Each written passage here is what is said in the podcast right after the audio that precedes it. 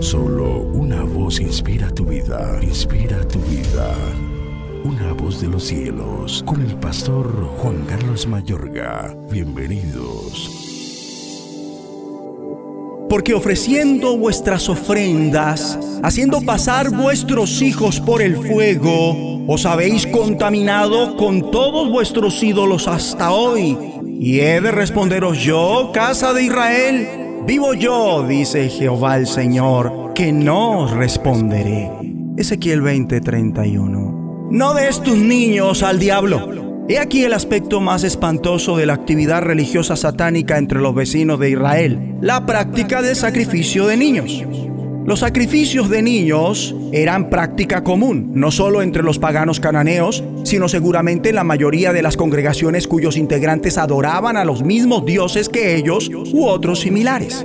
Por otro lado, la gran mayoría de las épocas de apostasía Israel tropezó en las tinieblas de esta espantosa práctica. Por consiguiente, se trata de un rasgo importante del horroroso fracaso padecido por el pueblo de Dios en su lucha contra la esfera espiritual. Y es verdad que el sacrificio de niños ha vuelto a aparecer hoy en día con el satanismo, las sectas satánicas y muchas prácticas de hechicería que están emergiendo en América y en otros sitios del mundo occidental. También se está dando en algunos sectores de las naciones del tercer mundo, como si no fuera poco, con la prostitución de niños, la pornografía infantil, la explotación infantil, el maltrato y la pedofilia.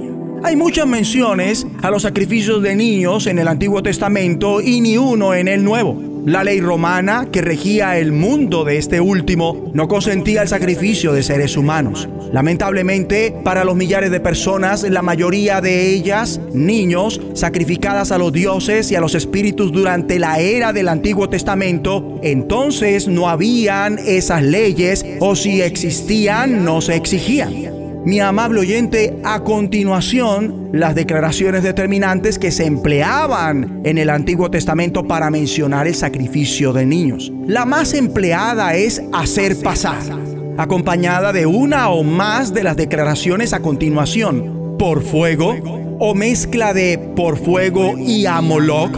Lo leo en el segundo libro de Reyes 23:10. Asimismo profanó a Tofed, que está en el valle del hijo de Inón, para que ninguno pasase su hijo o su hija por fuego a Moloc. Y holocaustos.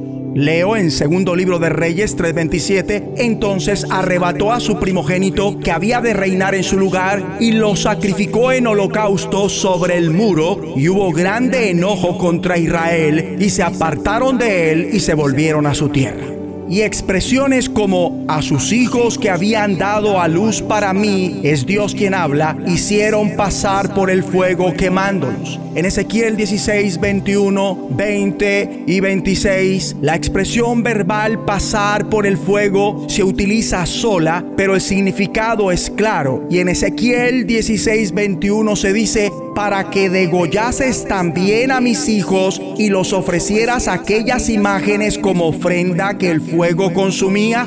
Luego tenemos quemar en el fuego y ofrecer en holocausto.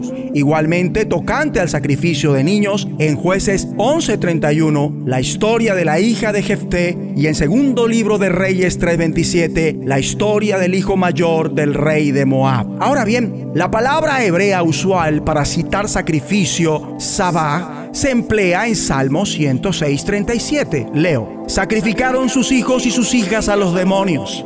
Una vez más, el Antiguo Testamento admite la verdad de Primera de Corintios 10:20, lo que los gentiles, es decir, los paganos, sacrifican, a los demonios los sacrifican y no a Dios. Cuando los judíos repetían esas prácticas y sacrificaban a sus hijos, a los dioses o incluso a Jehová, igualmente estaban sacrificando verdaderamente a los demonios. Y por supuesto, Igual sucede con el sacrificio religioso de niños actualmente. Juntos, humillados, oremos. Dios Padre, perdónanos por hacer participar a nuestros niños con los demonios. Al entregarlos y dejarlos participar de las tradicionales y sutiles prácticas paganas, depravadas y corruptas de este mundo, decidimos no volver a hacerlo y recibimos ahora liberación para ellos y nosotros. En el nombre de Jesucristo. La voz de los cielos, escúchanos, será de bendición para tu vida. De bendición para tu vida.